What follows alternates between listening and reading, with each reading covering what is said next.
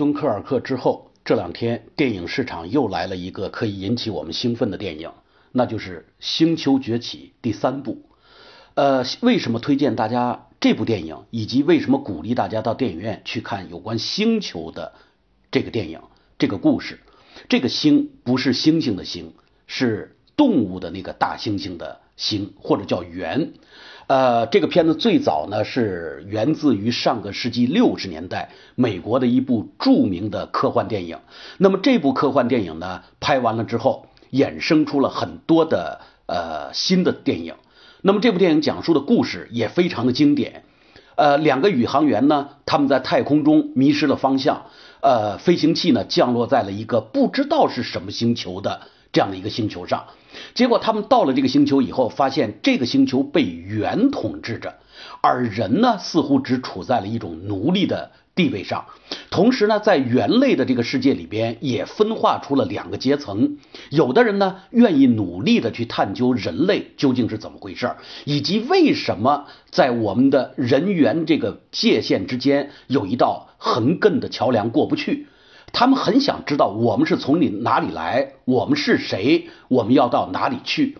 因此呢，这两个宇航员的到来呢，使得其中的两位科学家夫妇呢，就产生了浓厚的解剖他们、研究他们、跟他们交朋友的这种欲望。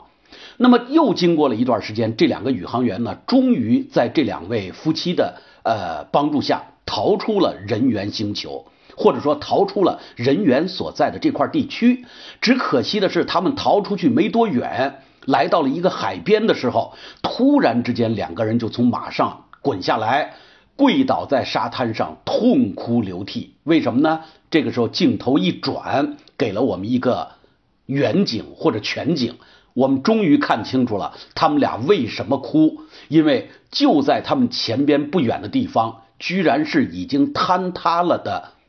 美国的自由女神像，那这个镜头给我们的震撼力真的是太大了。为什么呢？因为它至少告诉了我们这样一个道理：原来这两个宇航员并不是在太空中迷失了方向，而是他们降落的地点很准确，就是地球。只不过按按照爱因斯坦的这个相对论呢，呃，又按照我们中国最著名的说法叫“天上一天，地上一年”。也就是说，两个人在外太空飞行了时间也许不是很长，但是呢，作为地球来讲，却经历了很长时间的呃沧海桑田，已经变化了。那么今天的地球不但变得一片荒芜，而且人类已经完蛋了，连话都不会说了，甚至成了猿的奴隶。主宰着这个星球的是什么呢？是猿。那么这些猿最崇拜的领袖是谁？是凯撒。甚至我们可以把凯撒理解为是星类的或者猿类的耶稣。那么在今刚刚上映的《星球崛起》的第三部里边，某种程度上你要去看的话，这个凯撒也就是我们说的耶稣，猿类的耶稣，实际上你在他身上明显的就能感到人类的创造的那个造物主的儿子耶稣，乃至于带着犹太人出埃及，最后到了呃耶路撒冷的这个。摩西的影子，我们是把猿类的神在塑造。那么新版的这个片子跟老版的片子比起来，它的优势在哪里？它的不足在哪里？以及为什么我们鼓励大家要去看？首先呢，它解释了一个问题，那就是猿怎么就成为了人类的主宰？星球崛起的第一部是这样讲的，他说。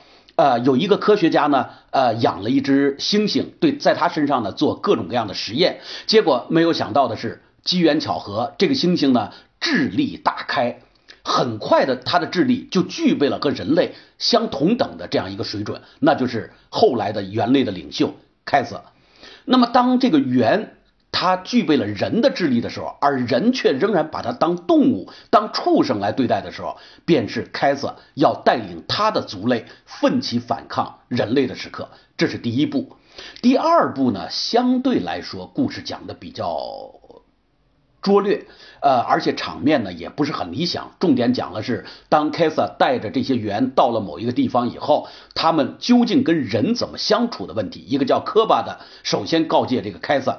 说猿类不能杀猿类，那么我们不能杀猿类，我们只能杀人类。而凯瑟呢，因为他是人类养大的，或者说是人类赋予了他这样高超的智慧，他对人类之间一直处于一种矛盾复杂的情感。一方面，他有人类的怜悯之心；另一边呢，他的族类又不断的遭到人类的屠杀，他必须带着他的族类躲避这种屠杀，那么就构成了呃一个主要的矛盾。这是第二步。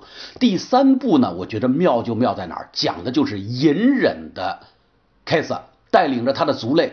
本来是已经稳稳的占据了地球的中心，因为什么呢？自打他带着族类出现以后，出现了一种流感，叫原流感。人类呢，因为得了这种流感是无法抵御的，所以越来越少。呃，而且呢，存活下来的人类连话都不会说了。这也就解释了1968年的电影，那些人类为什么显得那么笨，那么不会交流，那么成为了猿类的奴隶。那么。但是呢，我们第三部妙就妙在哪儿呢？北方又来了一支人类的军队，他们呢誓言要讨伐这些猿，恢复地球是人类的庄园的这样的一个称霸的决心。所以说呢，真正的矛盾就在凯撒和北方来的部队的这个首领之间展开。而我们这个编导妙不妙妙在哪儿呢？第一，让原。充满着对人类所具有的怜悯之心，而人类在猿面前呢，却是要斩尽杀绝。这样一来，他就占了道义上的主动。其次呢，我们就说，只要这个凯撒给告诉这个这个人类的首领说了，你只要给我们食物。给我们水，我们是可以为你劳动的，但是连这点基本的生存的需求他都没有达到，因此这部片子某种程度上我们可以理解为是一个猿类的励志电影，而在励志的过程中，我们就看到的是一定是主人公要被打压、打压、打压，直到他最后忍无可忍，或者说观众都要替他要抱起来的那刻，那一定是他。崛起的时刻。然而，影片的编导并不一满足于就是猿类最后跟人类仇恨的斗争起来了。那这样的片子，我想所有的人类观众看了也是受不了的。所以说，这部片子的编导妙就妙在哪儿呢？他写了人类中的一个疯子，一个决心要杀掉猿类，同时呢，又跟人类的另外一些首领或者部队产生了矛盾的这样一个首领。因此，最后人类的。